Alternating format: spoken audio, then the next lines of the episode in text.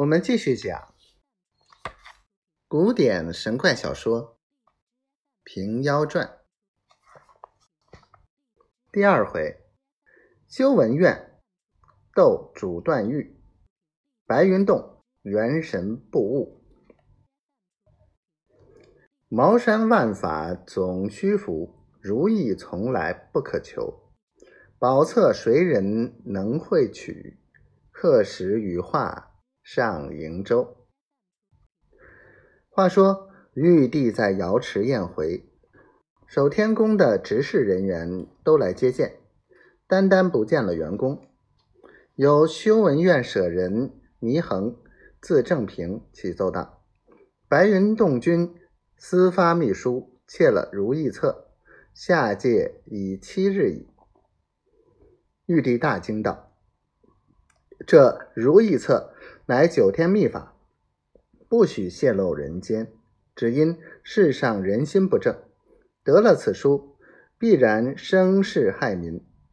那畜生兽心不改，有犯天条，不可恕也。当下鸣起天门报鼓，百神俱至。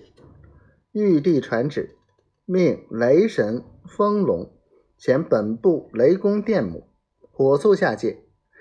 秦元公复修文院，杨本院舍人会同北斗真君，勘问正法。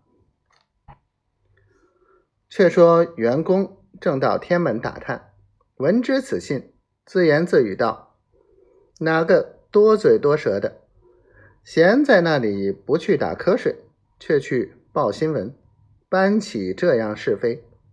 我且把如意册。”包裹停当，仍旧放在玉匣里面，临时与他涂白赖子个。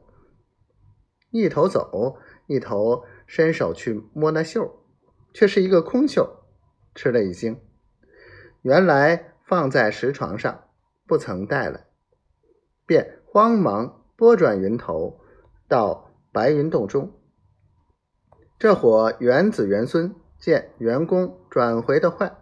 一拥前来问信，员工此时哪有心情回答他一言半字，舒着双臂展开，径奔石床上取了如意册，翻身赴上天门，正撞着雷公电母一群圣众驾着雷车飞奔前来，电母便将闪电乱擎，火鞭乱舞，金蛇走月，员工大惊，这婆子好厉害！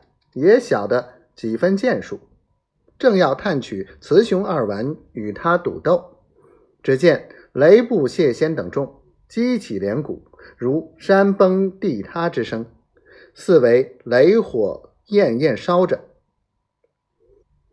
把员工分明困在火城之中，险些了去了皮毛。